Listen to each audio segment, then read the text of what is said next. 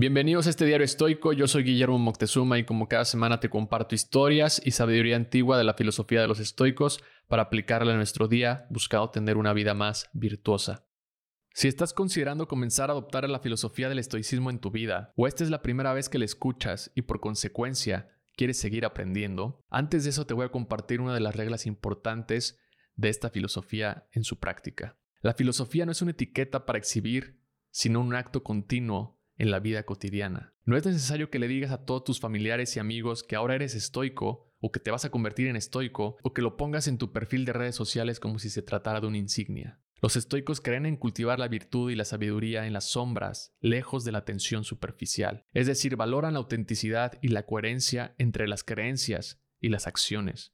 Por lo tanto, cultivar la virtud y la sabiduría en silencio refleja la idea de actuar de acuerdo con los principios estoicos no para ganar elogios o reconocimiento público, sino porque estas virtudes son intrínsecamente valiosas y coherentes con una vida virtuosa. A través de la acción, los estoicos nos demuestran que la verdadera riqueza se encuentra en la virtud interna, no en la validación externa. El autor William Irvine en uno de sus libros menciona una idea que comparto y que creo que todo aquel que esté interesado en darle una oportunidad al estoicismo como filosofía de vida debería de hacer desde un principio. Esta idea es la práctica del estoicismo discreto. Se refiere a poner en práctica sin que nadie se entere todas las herramientas, ideas y hábitos que los estoicos nos recomiendan para tener una vida más virtuosa y como consecuencia acercarnos a la felicidad. En primera instancia el autor dice que con esto te ahorras para empezar la burla de las personas. En primera instancia el autor dice que haciendo esto te ahorras la burla de las personas, tus familiares, amigos o compañeros de trabajo. La burla para los principiantes puede resultar difícil de manejar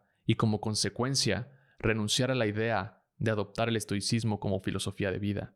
Personalmente te puedo compartir varias experiencias sobre este tema, desde la burla de familiares o amigos hasta la etiqueta por parte de personas que acabo de conocer. Pero es algo que acepté desde el momento en que decidí ser un mensajero además de un aprendiz de esta filosofía. En tu caso, te recomiendo que comiences esta práctica silenciosa como bien menciona el autor. Y si el estoicismo tiene éxito, tu familia, amigos y demás personas seguramente lo van a notar, y aunque verán la transformación, no sabrán qué la causó. Así que cuando alguien genuinamente se te acerque curioso a preguntarte qué fue lo que hiciste, podrás entonces revelarle tu secreto.